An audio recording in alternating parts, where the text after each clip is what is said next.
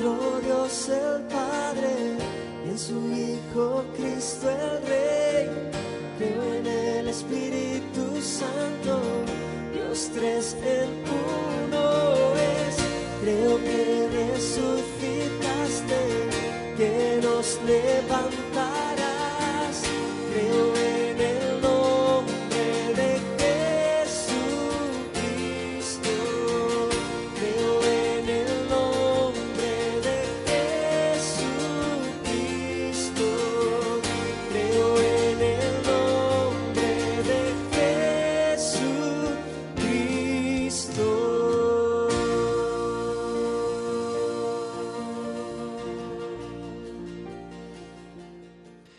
Vamos a abrir nuestras Biblias en el Evangelio de Mateo, capítulo 7, los versículos del 24 al 27.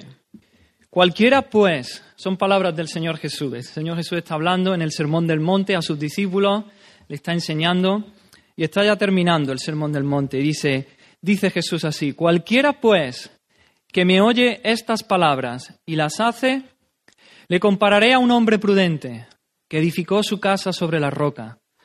Descendió lluvia y vinieron ríos, y soplaron vientos, y golpearon contra aquella casa, y no cayó, porque estaba fundada sobre la roca.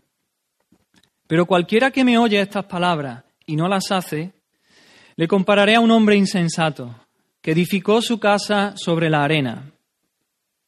Y descendió lluvia, y vinieron ríos, y soplaron vientos, y dieron con ímpetu contra aquella casa y cayó y fue grande su ruina. Señor, aquí estamos una vez más, Señor, delante de tu palabra. Señor, y queremos que tú nos hables, Señor. Queremos que tú sigas avanzando tu obra en nuestra vida, Señor. Queremos conocerte un poco más, Señor. Queremos obedecerte también, Señor, más, un poco más, Señor. Que tú sigas moldeando a Cristo en nuestra vida, Señor. Nos sentamos a tus pies, Señor. Háblanos, Señor. Toma mi vida para que yo pueda ser un vocero tuyo, Señor. Que yo pueda dar tu palabra, Señor. Dame el denuedo, Señor. Lléname con tu Santo Espíritu para hacerlo en, el poder del Espíritu Santo, no en mi fuerza, no en la fuerza humana, Señor. Bendice a mis hermanos que puedan escuchar la palabra con un corazón tierno para con el firme propósito de obedecer tu palabra, Señor. Aquí estamos, Señor. Háblanos, Señor. En el nombre de Jesús oramos. Amén. Amén. Se ha dicho con mucha razón que ningún sermón debe concluir sin una aplicación personal a las conciencias de aquellos que escuchan. Así que el pasaje que tenemos ante nosotros es un claro ejemplo de esta regla. Estos son los últimos versículos del Sermón del Monte, del capítulo 7, desde el 13 hasta el 27, Jesús ya está terminando, está aplicando el Sermón del Monte. Es una conclusión solemne, una aplicación que nos lleva a un examen de conciencia. Jesús ha completado su sermón, ha establecido los grandes principios vitales y ahora está aplicando la verdad. Y Jesús hace una serie de contrastes entre lo verdadero y lo falso. Él quiere llevarnos a que hagamos un penetrante una penetrante autoevaluación. Y nos encontramos quizá en estos, en estos versículos, quizás los versículos que más nos confrontan de toda la, de toda la escritura. Así tenemos versículos 13 y 14. Él hace un contraste entre los salvos y los que se pierden. Nos habla de dos puertas, una estrecha y otra ancha, dos caminos, uno estrecho también, otro ancho, y dos finales. Uno conduce a la perdición y otro conduce a la vida. En los versículos del 15 al 20 es una división aún más sutil. Eh, él nos habla de los que profesan ser discípulos, pero en realidad son falsos profetas. Se presentan como que pertenecen al grupo, vestidos de ovejas, sin embargo, su intención es destruir, su intención es hacer daño. Por eso van vestidos de oveja, pero en realidad son lobos rapaces. Nos advierte Jesús del peligro de las apariencias, de que las apariencias nos engañen y que toda supuesta profecía pueda aceptarse en apariencia. Sin embargo, nos enseña que debe ser probada. La prueba no es lo que dice el profeta, sino su fruto. Una conducta genuinamente agradable a Dios. En los versículos 21 al 23, Jesús nos presenta a aquellos que se creen discípulos genuinos y apelan a sus actividades carismáticas. Han profetizado, han, han echado fuera demonios, han hecho milagros, pero sin embargo no tienen una verdadera relación con el Señor. Los falsos profetas del versículo 15 eran engañadores, pero estos, en cambio, se engañan a sí mismos. Su aceptación no depende de su profesión externa, ni siquiera de su actividad cristiana, sino de si Jesús los conoce o no. Y finalmente llegamos a los versículos 24 al 27, que es nuestro texto en esta mañana. Aquí tenemos otra división basada en la conducta. Tanto los prudentes como los insensatos dice que oyen las palabras de Jesús. La diferencia está en que uno las hace y otro no. Jesús nos está advirtiendo aquí del peligro de la falta de obediencia, de, de, contentarse con solo escuchar el Evangelio y no ponerlo en práctica. Es decir, el peligro del autoengaño. Toda esta sección final del, discurso, del Sermón del Monte, sin duda que nos deja, nos deja incómodos ante la demanda de considerar no solo lo que profesamos, sino si eso que profesamos se basa en una relación genuina con nuestro Señor, con Jesús. Una vida cambiada, una vida transformada que obedece y que vive la palabra de Dios. Así que en esta mañana mi propósito es exhortarnos a la obediencia, hermano. Exhortarnos a poner en práctica la palabra de Dios, a vivir, a vivir la gran cantidad de predicaciones, sermones, estudios bíblicos, toda la lectura bíblica que hacemos durante la semana, que semana tras semana tras semana leemos, escuchamos, que la pongamos en práctica, que la vivamos, no sea que al final, tristemente, descubramos que todo aquello en lo que confiamos no queda en pie no permanece en la hora de la prueba. Y finalmente, en el día final, cuando nos presentemos delante del Señor. Así que el sermón en esta mañana tiene tres puntos. primero, dos casas. Vamos a ver las dos casas, sobre la roca, sobre la arena. Vamos a ver, segundo punto, dos hombres, el prudente y el insensato. Y el tercer punto, las pruebas que van a venir a nuestra vida. El primer punto será muy corto, el segundo es el, grande, el, largo, y, y vamos a ver si llegamos al tercero, al de las pruebas. Así que empezamos. Dos casas muy semejantes externamente. Por el contexto, podemos suponer que las casas se construyeron en la misma zona, porque las dos se ven sometidas a la misma clase de pruebas. Dice que descendió lluvia, que vinieron ríos y soplaron vientos. Da la sensación que las casas están muy próximas una de la otra, ambas cerca del río. También las casas eran idénticas, tenían el mismo diseño externo, no había diferencia entre una y otra, a excepción de lo que no se veía, del fundamento, del cimiento. Vistas desde fuera, de forma superficial, no había diferencia, como ya digo. Las mismas puertas, mismas ventanas, chimeneas, todo igual, misma estructura. Parecen idénticas. Las dos casas también van a recibir las mismas pruebas, la lluvia, el viento y la crecida del río. Sin embargo, hay una diferencia que no es evidente, aunque sí es vital, es fundamental. Es lo más importante, el fundamento, los cimientos. Quizá para el hombre insensato, el fundamento era algo insignificante, algo poco importante, sin valor ninguno. Sin embargo, sabemos, es vital, es fundamental. Si el fundamento es malo, toda la casa será mala. Los cimientos son lo más importante, más importante que cualquier otra cosa. Así que tenemos ahí las dos casas, una sobre la arena, otra sobre la roca, pero también tenemos a dos hombres, uno prudente y otro insensato. Los dos tienen el mismo deseo, construir una casa, vivir con su familia, vivir con comodidad y disfrutar. Piensan en las mismas cosas, se interesan en lo mismo, pero a pesar de eso, hay diferencia, hay diferencia entre ellos dos. El hombre insensato tiene prisa, lo desea todo al instante, no quiere esperar, no tiene tiempo de esperar, es impaciente, desea conseguir resultados inmediatos. El hombre insensato dice, debo disponer de la casa de inmediato. No hay tiempo para fundamentos, tiene mucha prisa. Sin embargo, el prudente no tiene prisa, no se apresura, no se precipita, se toma su tiempo. ¿Quiere una casa? Sí, pero quiere una casa sólida y duradera. Una casa que soporte las inclemencias del tiempo, de la lluvia y del viento, incluso una eventual crecida del río. En el, en el texto paralelo, en el Evangelio de Lucas, se nos da un detalle adicional muy importante. Nos dice que el hombre prudente dice que cavó y ahondó hasta encontrar la roca. Y eso, eso es lo importante, el fundamento, la roca. El hombre necio no escucha instrucciones, no presta atención a las normas que establecen cómo se ha de construir una casa. No observa los principios de arquitectura, de construcción. No cree necesario consultar a los arquitectos, dibujar los planos, hacer los cálculos.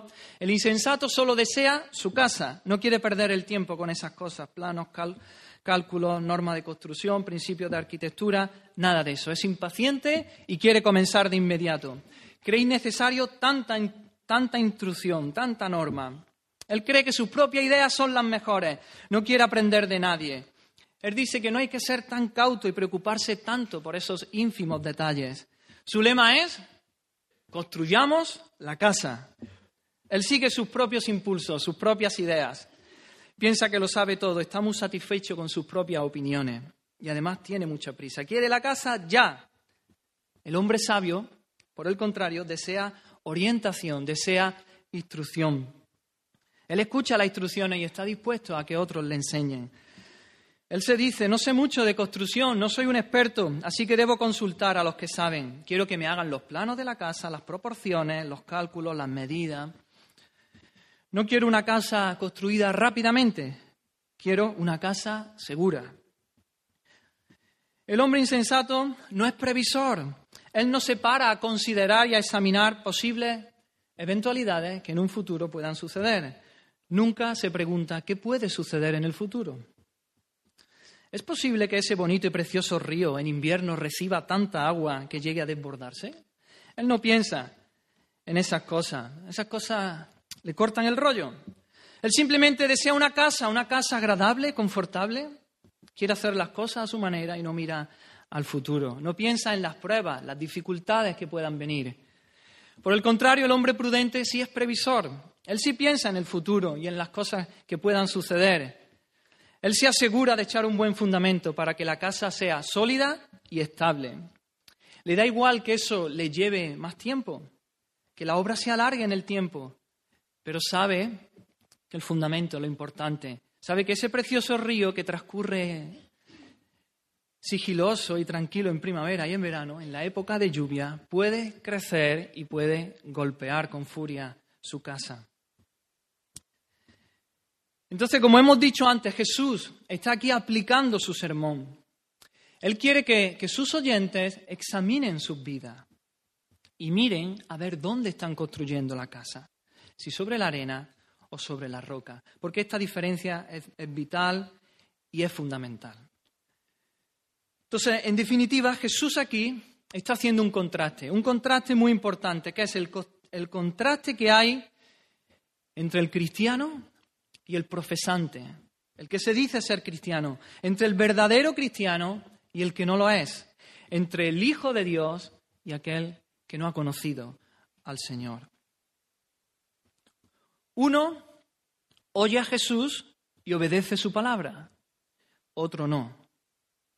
Sin embargo, a pesar de estas diferencias, externamente los dos son, son muy parecidos, tienen muchas semejanzas, tienen cosas en común. ¿Qué cosas en común tienen estos dos, estos dos hombres? Muy bien, pues los dos, como ya hemos dicho antes, se encuentran en el mismo lugar. El que, el que edifica sobre la roca y el que edifica sobre la arena están en la misma esfera. Ambos van a la iglesia. Se sientan a escuchar el mismo sermón, la misma predicación, el mismo evangelio. Y a los dos parece gustarle esto. Están en la misma posición, parecen estar en la misma perspectiva, parecen interesarse por las mismas actividades. Así que el que construye su casa sobre la arena el insensato, no está fuera de la iglesia. Quizás puede estar dentro de la, iglesia. Le, gusta estar en conexión con las personas y es un miembro activo de la misma. Los dos, el insensato y el prudente, parecen tener los mismos deseos generales. Ambos desean el perdón, ambos desean que sus pecados sean perdonados. El que construye sobre la arena desea paz, al igual que el, cristiano, desea paz. Quizás fue por primera vez a una reunión porque tenía ciertas inquietudes. La vida le había vuelto inquieto, se sentía infeliz y no hallaba satisfacción. Así que fue a, una reunión, vino un día y empezó a escuchar. Es una gran equivocación pensar que las personas que, que solo desean paz interior, ellos son verdaderos hijos de Dios. El mundo hoy está hambriento y sediento de paz y busca la paz por todas partes.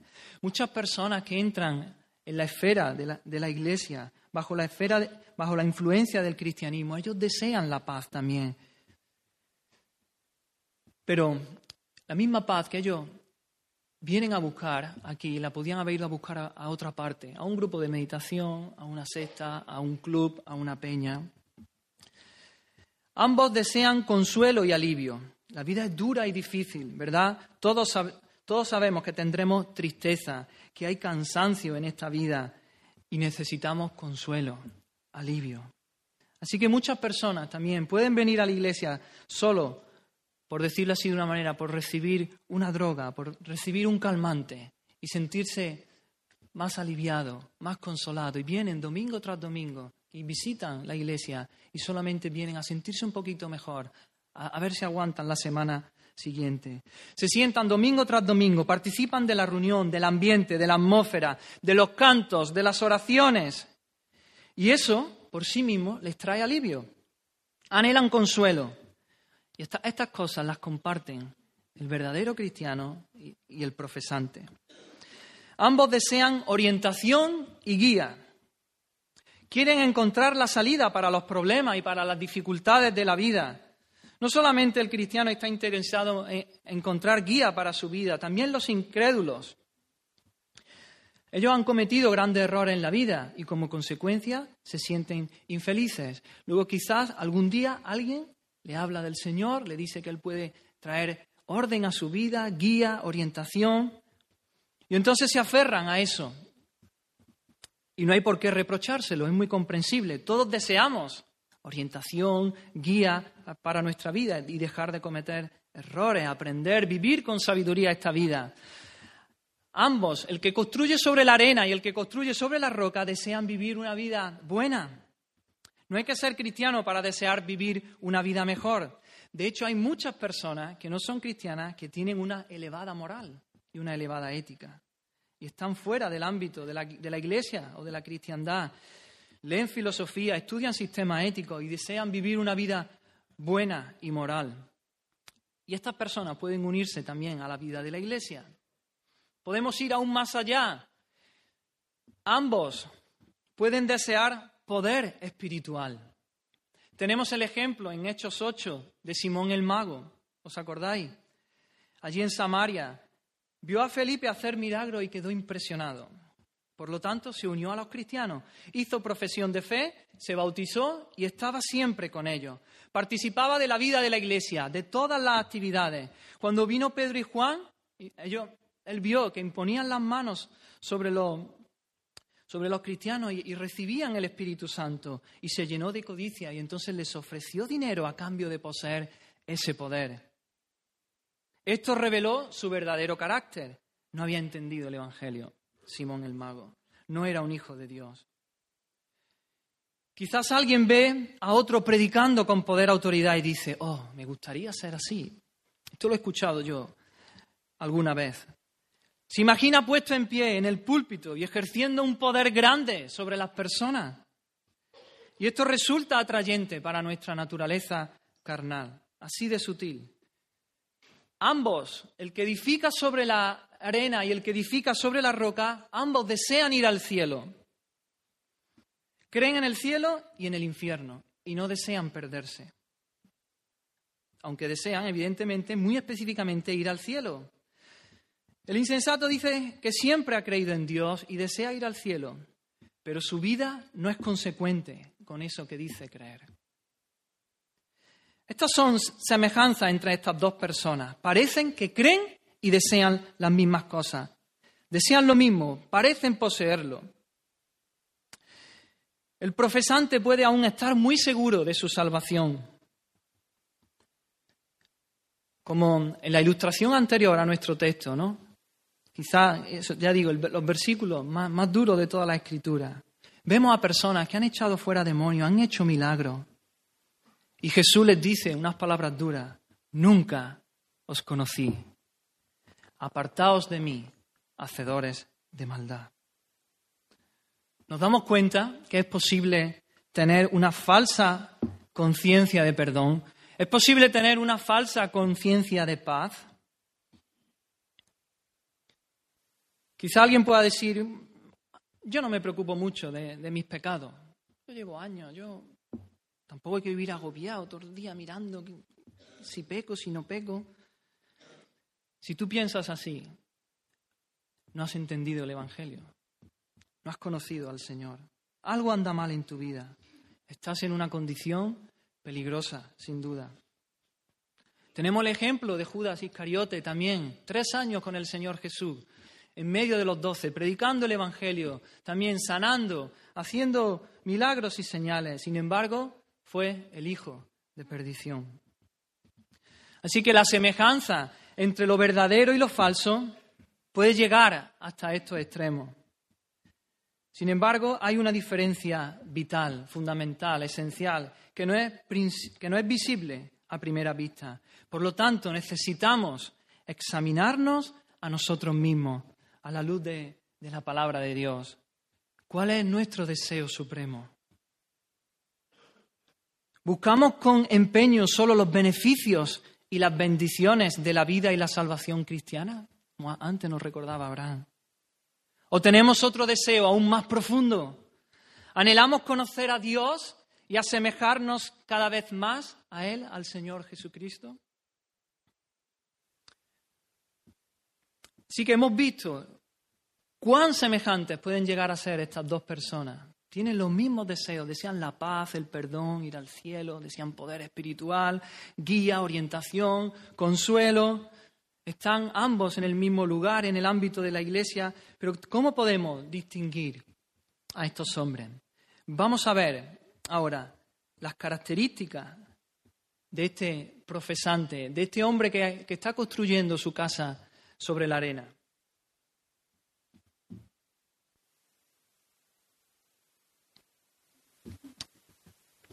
Lo primero, este hombre busca agradarse a sí mismo.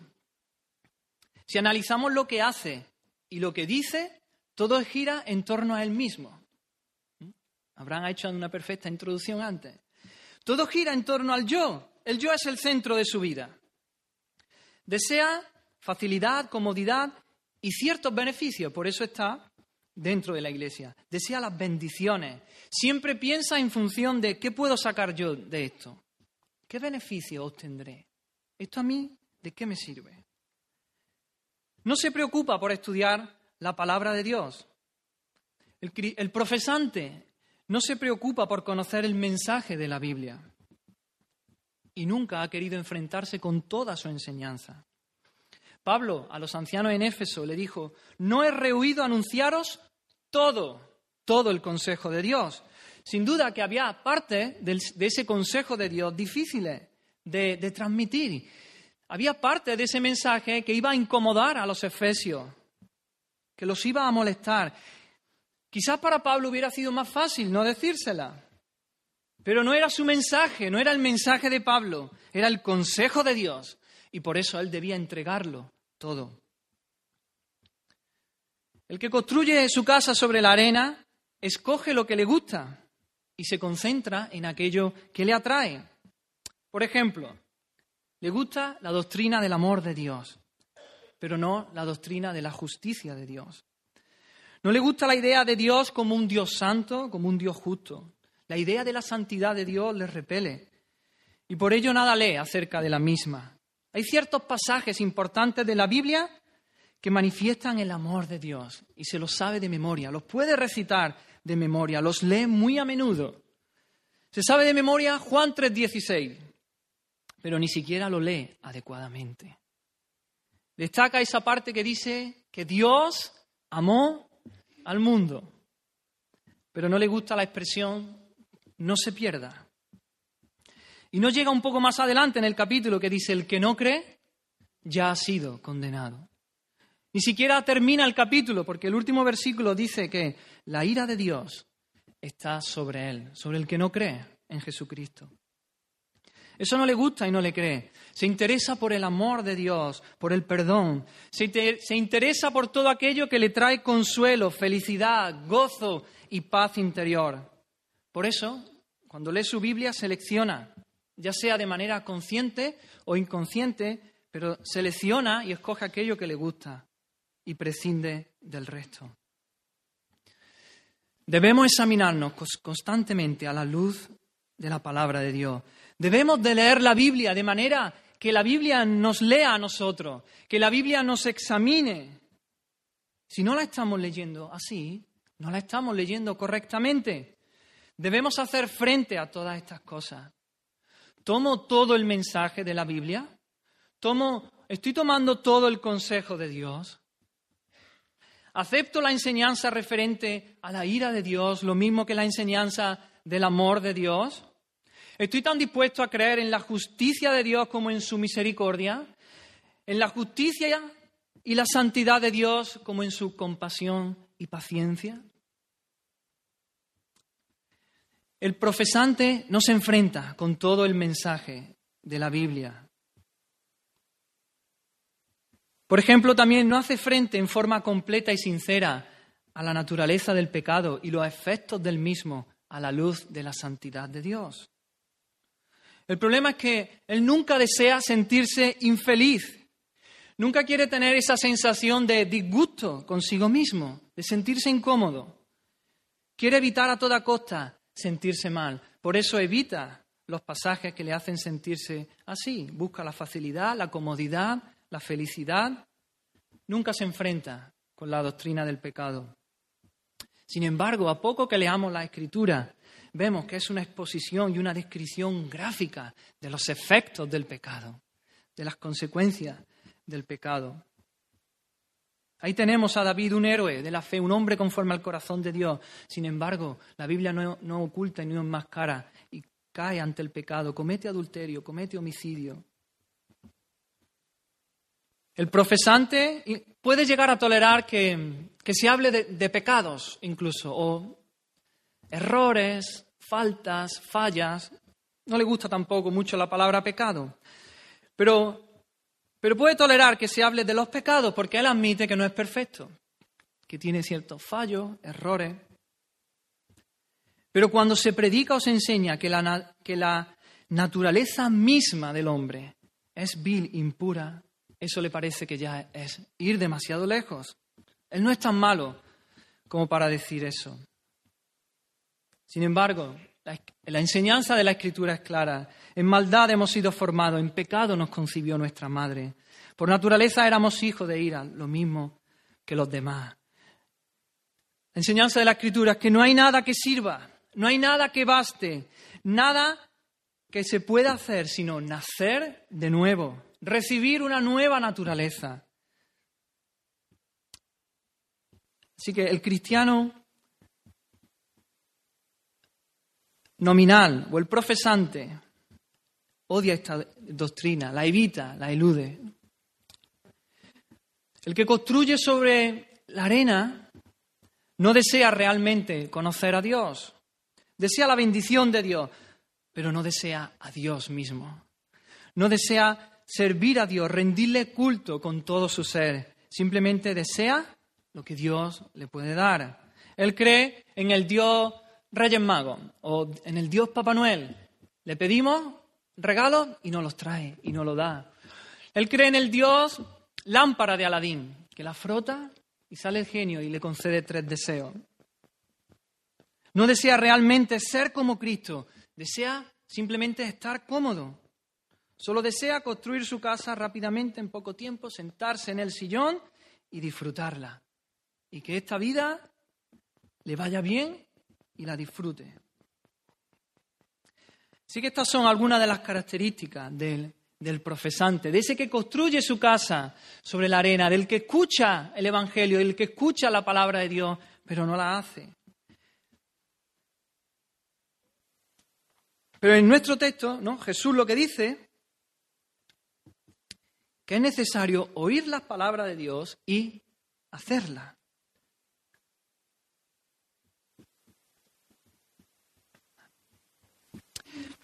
¿Qué no significa eso? ¿Qué no significa oír la palabra de Dios y hacerla?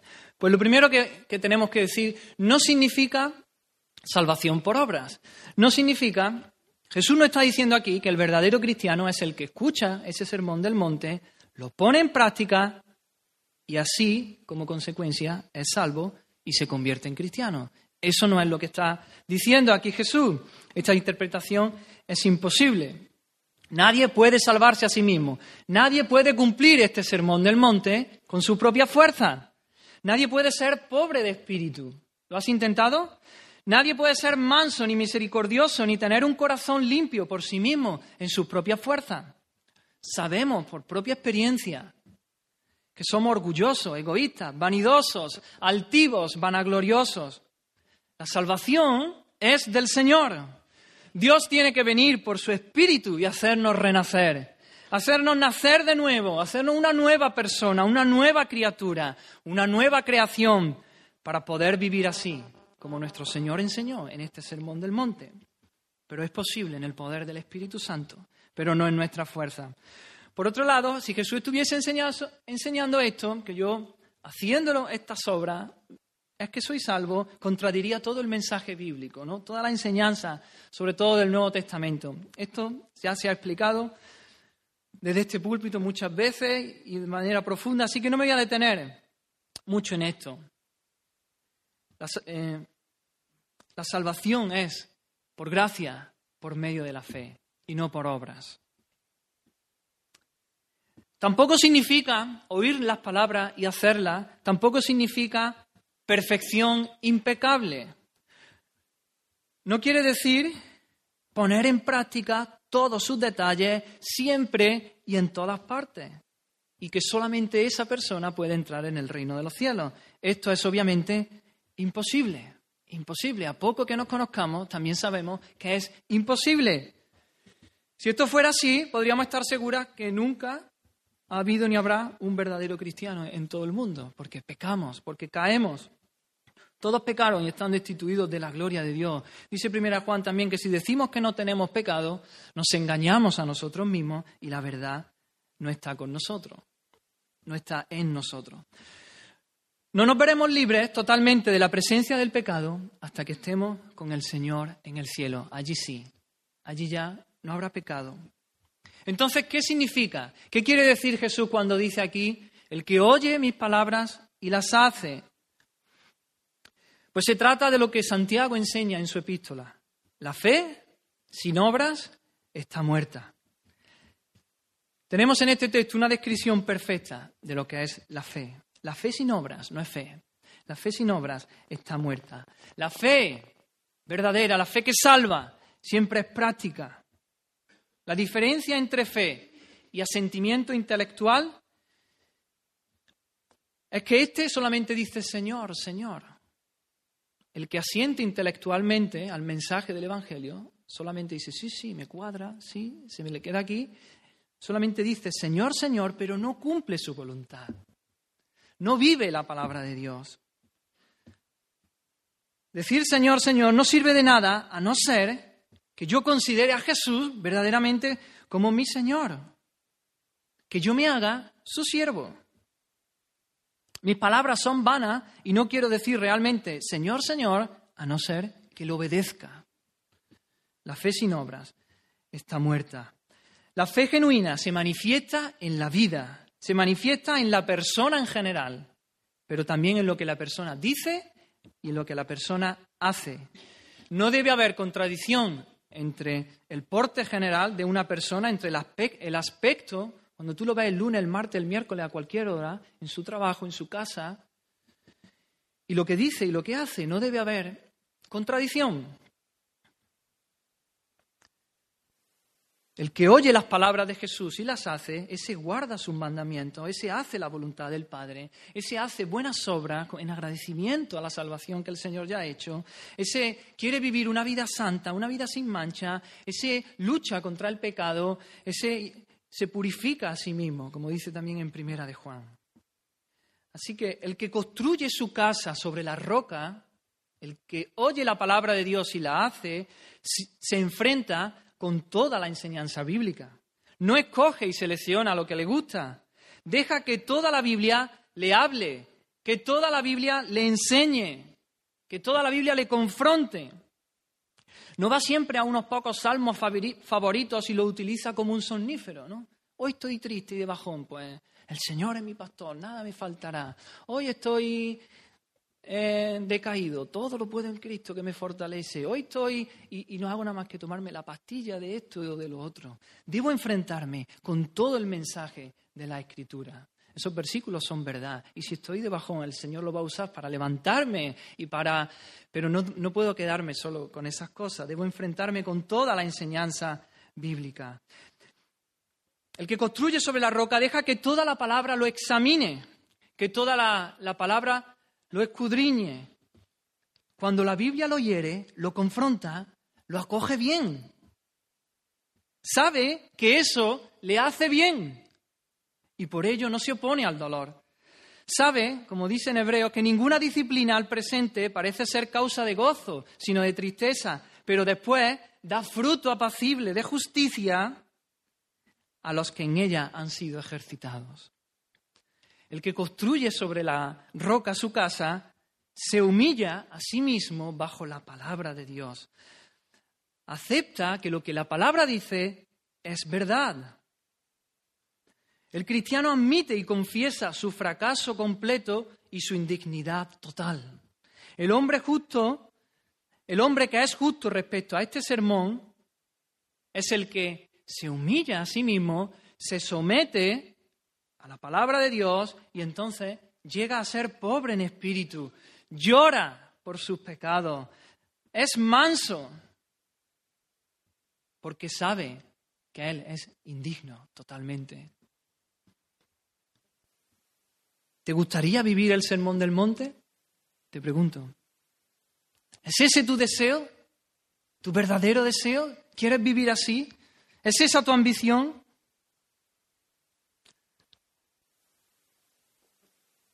El que construye su casa sobre la roca no se contenta con lo que es ahora ya. Anhela parecerse más y más y más a Jesucristo, ser como su Señor. El hombre que puede decir esto sinceramente está edificando sobre la roca. Así que la pregunta que nos prueba no es si somos pecadores o si somos perfectos. Es preguntarnos qué nos gustaría ser, qué deseamos ser, hacia dónde vamos. El cristiano lamenta su, fracaso en no vivir de una manera perfecta la palabra de Dios. Desea, anhela, trata de vivir la palabra de Dios, pero se da cuenta que falla. Pero entonces cree lo que dice la palabra y pide, busca y llama. Cree lo que la palabra dice, que estas cosas son posibles con el Espíritu Santo. Hacer estas cosas significa que el deseo supremo del hombre es ser como su Señor Jesucristo. Significa que no solamente desea el perdón de sus pecados, que no solamente desea liberarse de ir al infierno e ir al cielo, con igual intensidad desea la santidad en esta vida, en este mundo. Él quiere ser justo. Ese es el hombre que edifica sobre la roca. Es un hombre que desea santidad y que la pide en oración, que la busca, que lucha por ella. Hace todo lo que puede por ser santo, porque su anhelo supremo es conocer a Cristo. No solo desea ser perdonado, no solo desea ir al cielo, sino conocer a Cristo. Andar con Cristo aquí, ahora. Disfrutar aquí del anticipo del cielo, aquí en este mundo. Es un hombre que ama a Dios, no por lo que le da, sino ama a Dios, porque Él es Dios, por Dios mismo. cuyo deseo y preocupación supremos es que el nombre de Dios y la gloria de Dios sean exaltados, sean alabados, sean, se, haga famoso nuestro Señor y todo el mundo lo alabe y lo exalte. ¿Te desagradan algunas enseñanzas de la Biblia? ¿Sientes disgusto cuando se habla tanto del pecado y el pecado y el pecado? ¿Te incomoda? ¿Te molesta? ¿Sientes que eso hiere tu orgullo? Cuando Jesús, cuando lees este sermón del monte y, y lees que Jesús nos enseña a ser pobre, a llorar, a ser manso, humilde, misericordioso, ¿sientes que Jesús está haciendo las cosas ya demasiado imposibles? Cuando Jesús enseña aquí en este sermón que cuando miras a una mujer o a un hombre con codicia, que ya adulteraste en tu corazón, ¿te molesta ese nivel que exige, que exige Jesús? Cuando Jesús nos pide en este sermón que amemos aún a nuestros enemigos, porque si amamos a nuestros amigos, ¿qué diferencia hay? Eso lo hace todo el mundo, eso lo hacen los incrédulos. ¿Te parece excesivo? ¿Te parece que ya Jesús está pasando? Al profesante le molesta verse examinado, lo odia, le hace sentirse incómodo. Sin embargo, el Hijo de Dios es diferente, no le molesta esto. No le molesta la condenación cuando se enfrenta con la enseñanza bíblica. No se defiende contra ella.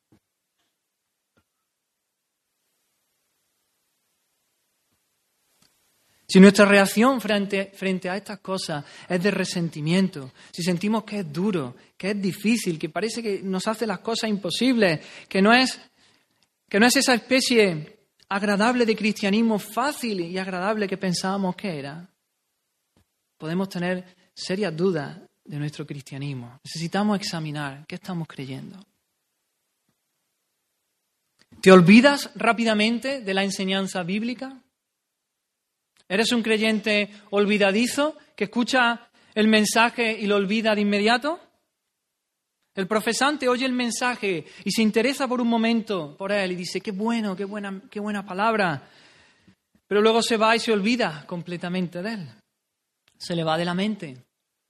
Es como la semilla que, esa, la parábola de la semilla que contó Jesús, esa semilla que cae junto al camino y que vienen las aves y se la comen oye la palabra, pero viene el diablo y la quita de su corazón.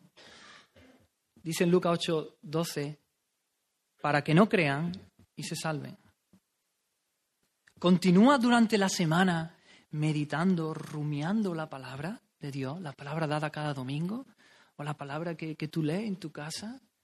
La tienes siempre frente a ti, en tu mente, delante de tus ojos, escudriñándola, meditándola, pidiéndole al Espíritu Santo que quieres vivir esa palabra en el día a día? ¿Pones en práctica la enseñanza bíblica? ¿Solo pones en práctica ciertas partes que te agradan? ¿Evitas y prescindes de otras que no te agradan tanto, que te disgustan? ¿Tu vida está cambiando? ¿Miras hacia atrás y puedes ver que has crecido? ¿Que tu vida no es lo que era antes? ¿Estás creciendo en santidad? ¿Estás luchando contra el pecado? La vida cristiana, ¿no? lo digo muchas veces, no es para vivirla a lo loco. Es necesario examinar tu vida, meditar la palabra de Dios, dejar que la palabra te lea, te confronte, dejar que el Espíritu Santo meta el dedo y te señale el pecado y te señale ahí donde te duele, allí donde no estás glorificando al Señor.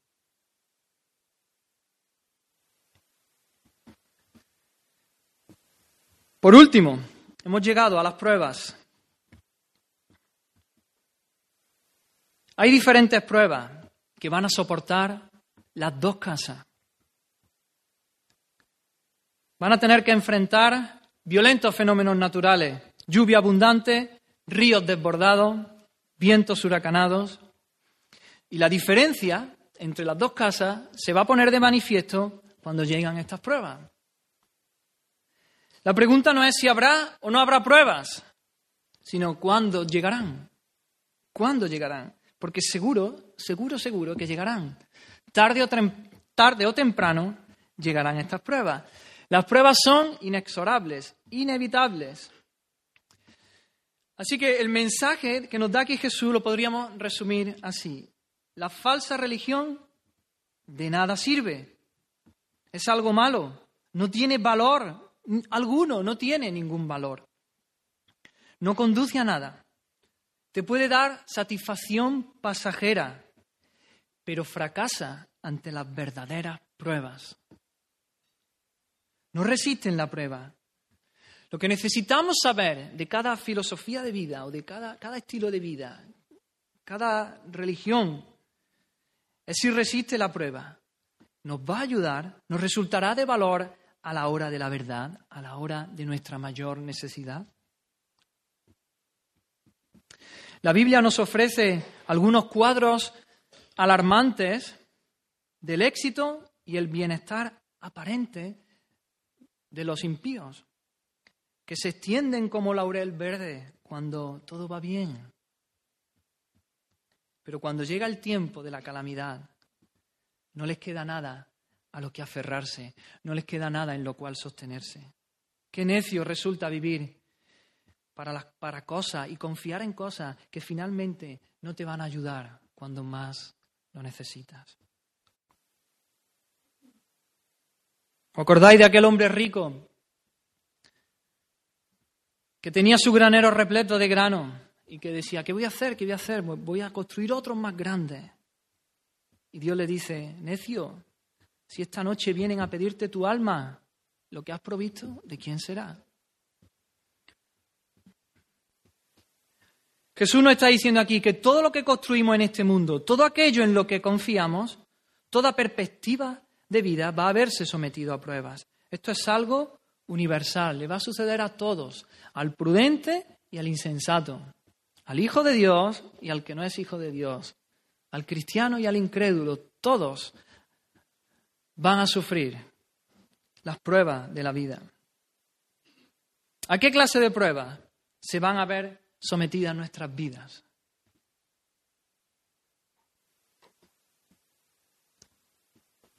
Enfermedad, pérdidas, desengaños, algo nos va a ir mal en la vida, algo en lo que confiamos y que de repente se derrumba ante nuestros ojos, quizás una persona te falla, experimentamos un desengaño importante, un cambio repentino y desfavorable en las circunstancias, te quedas sin trabajo, muere un ser querido, Todas estas cosas son inevitables en la vida. Por mucho que tratemos evitarlas, al final vamos a tenernos que enfrentar con ellas.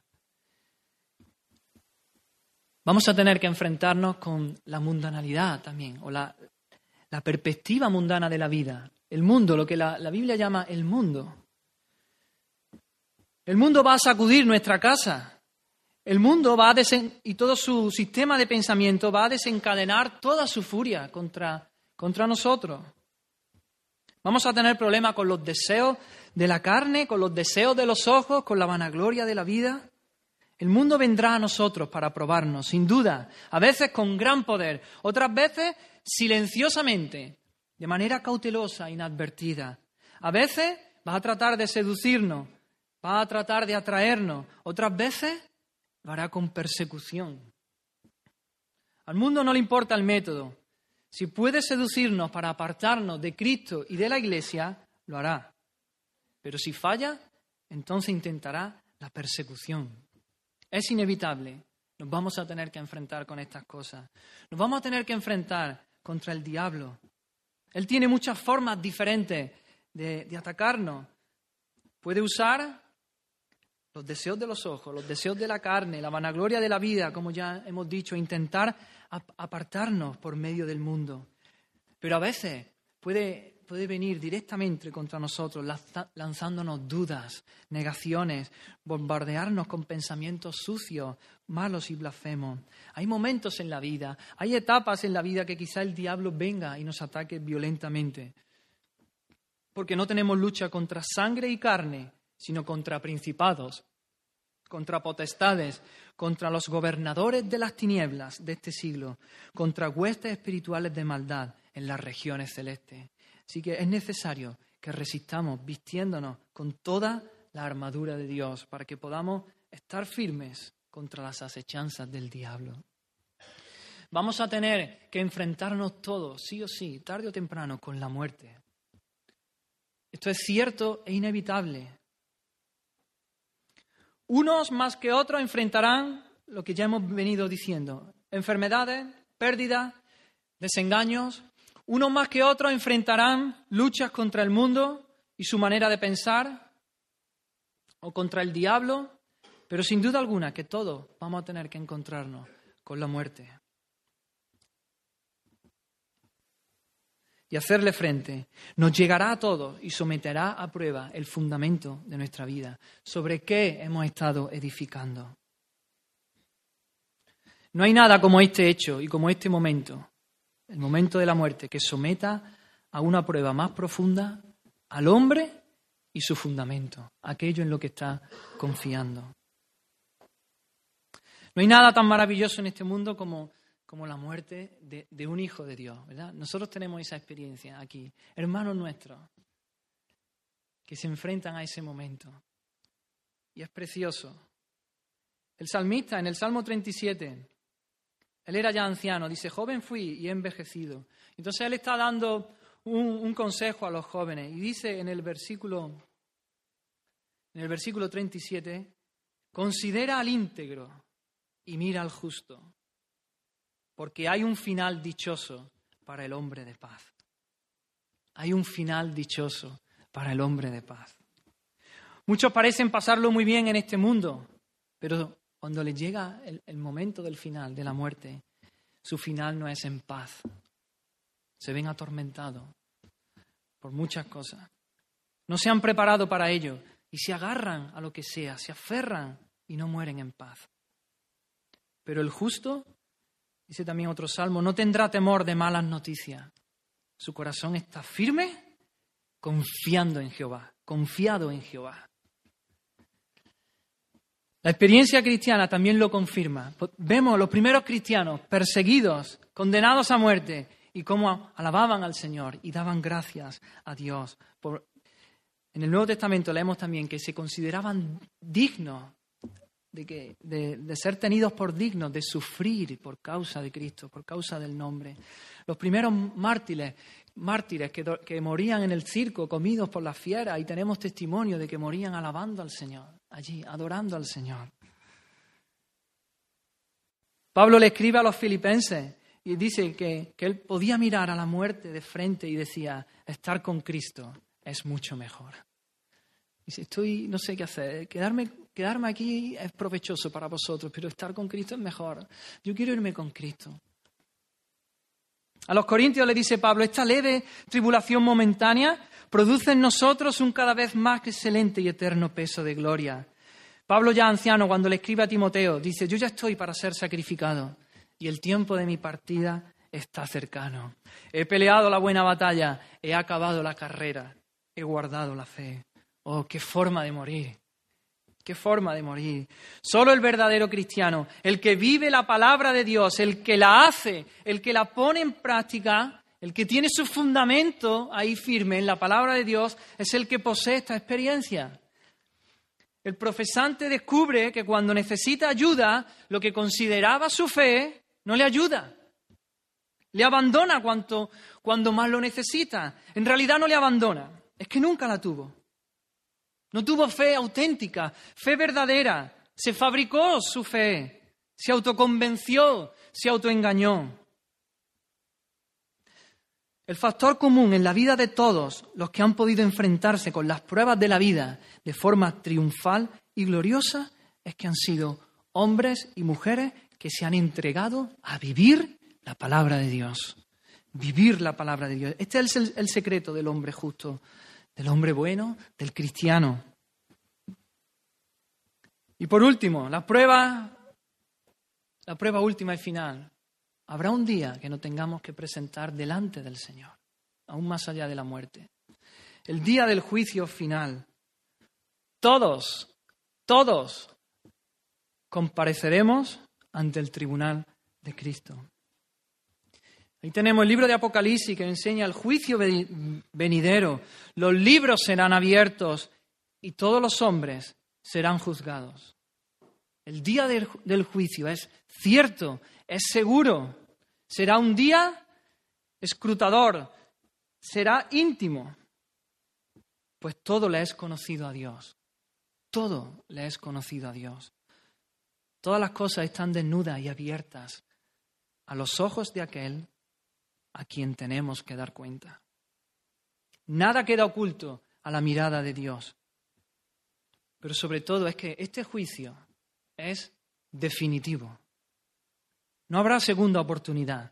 Es un juicio final. No hay vuelta atrás. Entonces, ¿cómo puedo asegurarme que estoy edificando la casa sobre la roca?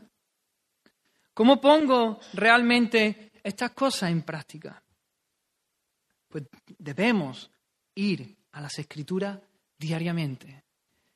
Vayamos a la escritura diariamente. Leámosla, oremos, pero no de forma mecánica. No porque se nos ha dicho que, que tengamos que hacerlo. Hazlo porque la Biblia es la palabra de Dios, porque a través de ella Dios mismo nos habla. Hagámoslo porque allí podemos encontrarnos con el Señor cara a cara y nuestra alma ser transformada. Vemos a, a Cristo, cara a cara y nuestra vida es transformada. Leámosla y oremos, pero medítala, medítala, detente a meditarla, escudriñala ahí, rúmiala, mastícala, saboreala, déjatela en la mente, no la olvides rápidamente. Pregúntate, ¿estoy viviendo yo esto? ¿Estoy viviendo lo que estoy leyendo? Deja ahí que el Espíritu de Dios te confronte, que el Espíritu de Dios te hable. Quebrántate en la presencia del Señor. Llora. Que el Señor haga su obra en ti.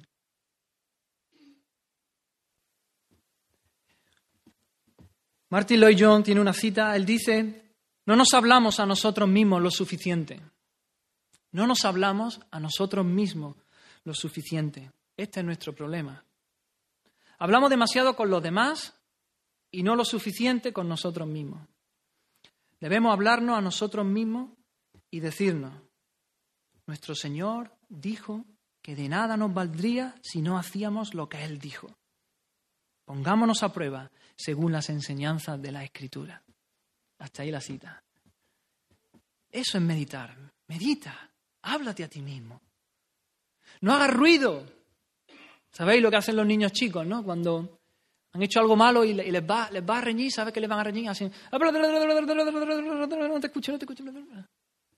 Y a veces hacemos eso con, el Señor. El Señor está intentando hablarnos, confrontarnos con un pecado, con un hábito, señalarnos un área en nuestra vida y hacemos ruido, hacemos... No escucho, Señor, no escucho.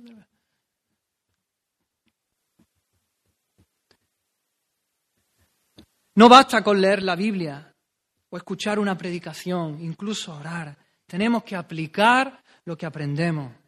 Tenemos que enfrentarnos con ello y tenerlo siempre delante de nuestra vista. No confíes en actividades, no digas, yo voy a la iglesia, yo voy a todas las reuniones, participo en todas las actividades de la iglesia, seguro que voy bien. No, Enfrentémonos con la palabra de Dios una y otra vez, una y otra y otra y otra vez. Sometamos a prueba nuestra vida. Asegurémonos de que podemos decir sinceramente de que nuestro deseo supremo es conocer a Dios, conocerle cada día mejor. Nuestro deseo supremo es guardar sus mandamientos. Que nuestro deseo supremo sea vivir para su gloria. Tengamos mucho cuidado con el peligro sutil del autoengaño. Examinémonos a diario en la presencia de Dios, a la luz de su palabra. Así que para concluir, la religión del hombre que edifica su casa sobre la arena puede tener buena apariencia durante algún tiempo. Quizás algunos no detecten las diferencias entre él y el cristiano.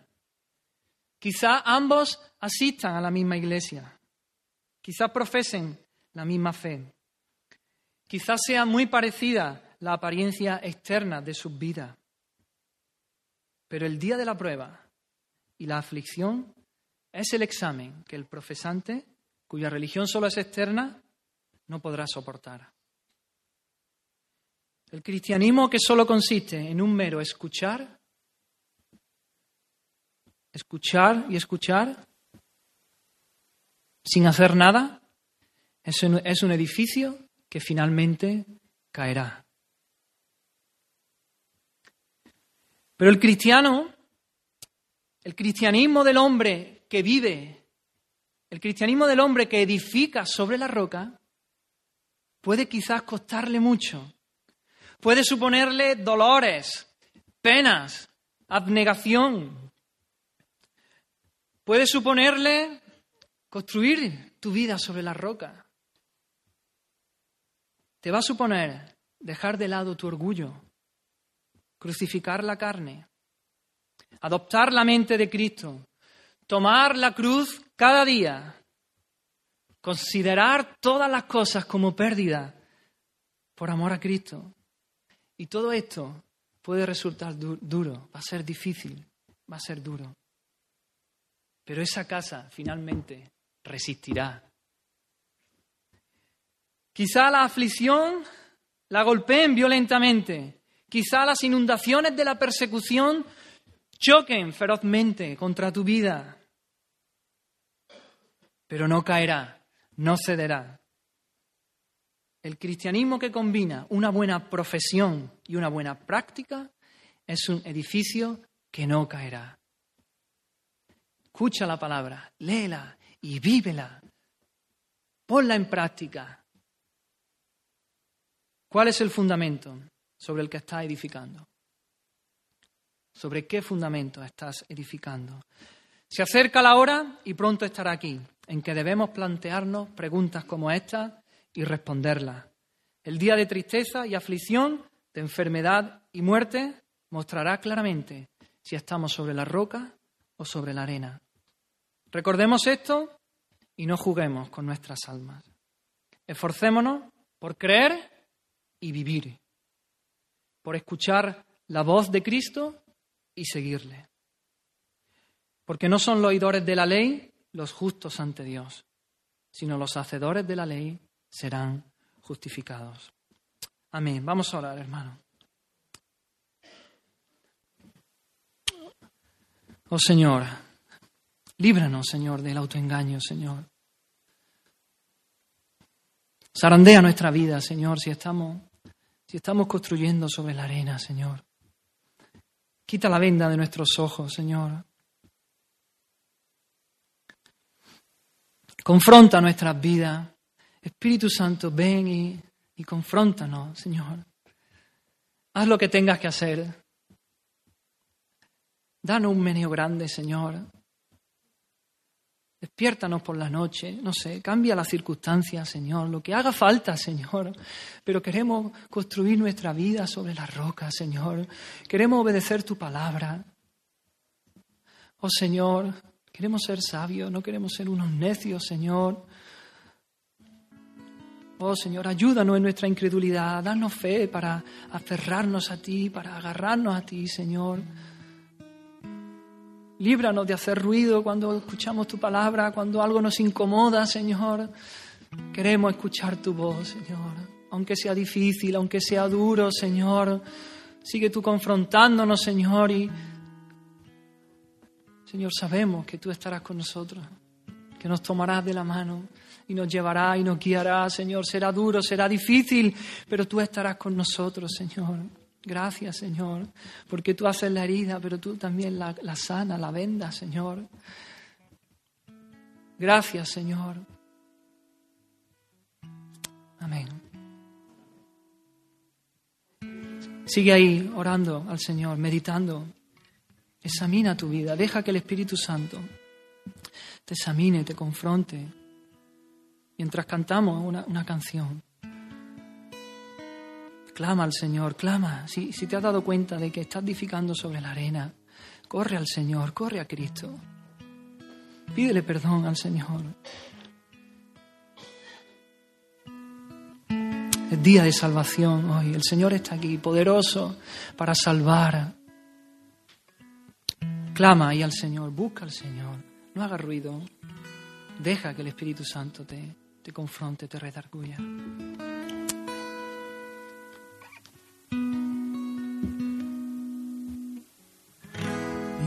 Esperanza está en Jesús, en su justicia en la cruz. De nadie más dependeré, solo en su nombre confiaré. Esperanza está en Jesús, en su justicia y en la cruz.